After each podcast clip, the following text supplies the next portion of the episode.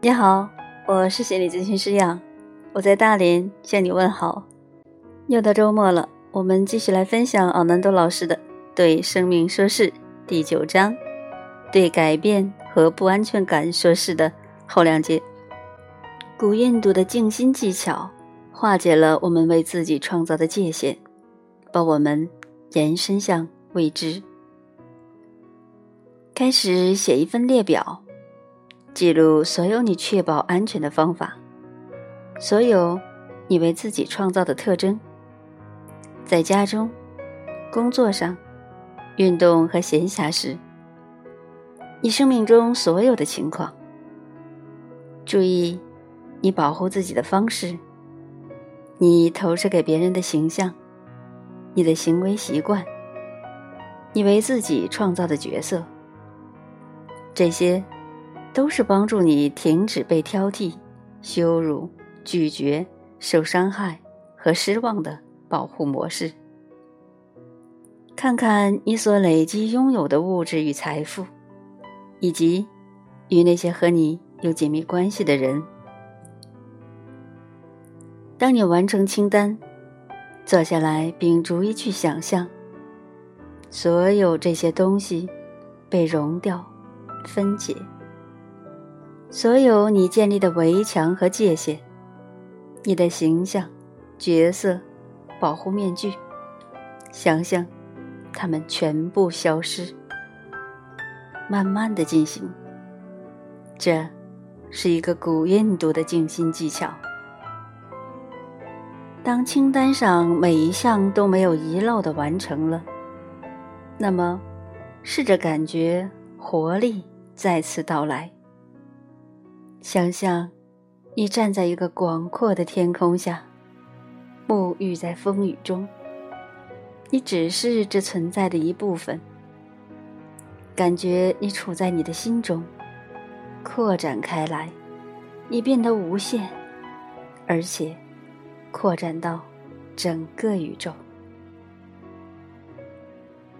生命是没有安全感的。假如你能够勇敢的生活在没安全感之中，也只有那样，你才能感到充满活力。事实上，你会有一种类似运动员的感觉，而不用去做运动员所做的事，因为活在没安全感之中，就是活在边缘上面，未知的。边缘，你永远不会知道下一刻将会有什么发生。我们要做的，是拒绝所有的安全感和保护。一种西藏静心技巧，让你明白，即使没有你，生命也运行的很好。在这个技巧中。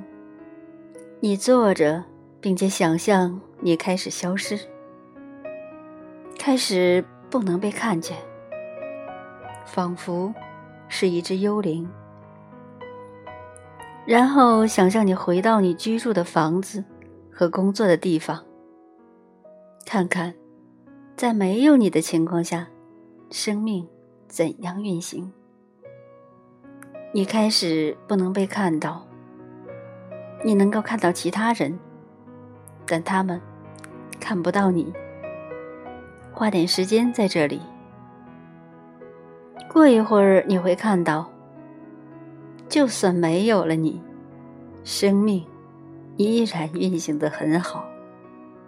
事实上，人们是如此忙碌于他们自己的生活，他们甚至没有挂念你。